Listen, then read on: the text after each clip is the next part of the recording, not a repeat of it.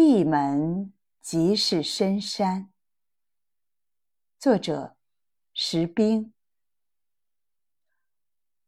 明代文学家陈继儒在《小窗幽记》中说：“闭门即是深山，读书随处净土。”深山与净土，这两种尘世间稀罕珍贵之物，世人常心心念念，却不知得之竟如此轻易简单。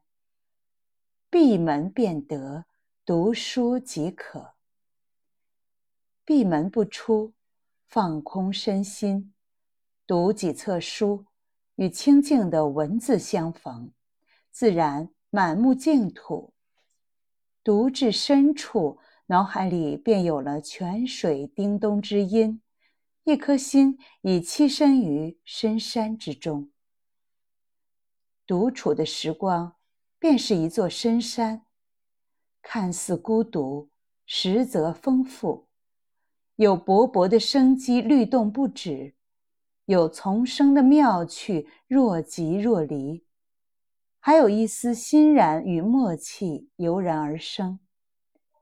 这是一个人回归自然时的自在欢喜，亦是一个人自省时的明朗清澈。净土中有孕育花朵的沃壤，深山里有滋养性情的芬芳。一个人静坐斗室，与书为伴，与静为邻，便拥有了一座足以容纳人生平凡或跌宕的巍巍深山。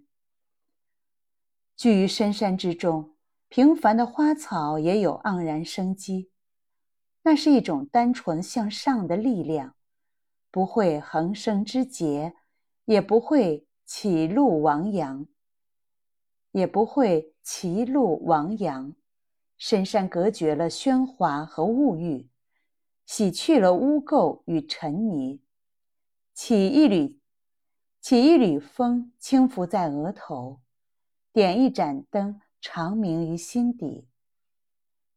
若是倦于俗世纷扰，不如关门闭户，做一回闹市中的隐者。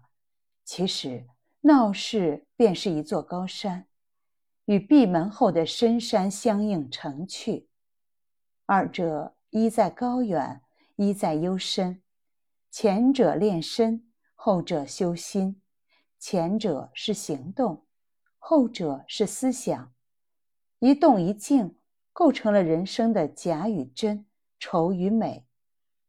一个人要做的，不是规避错误。绕开挫折，而是一边犯错一边纠错，将偶尔的边，将偶尔的偏差迅速纠正，直到将它们兼收并，直到将它们边收，直到将他们兼收并蓄，合而为一。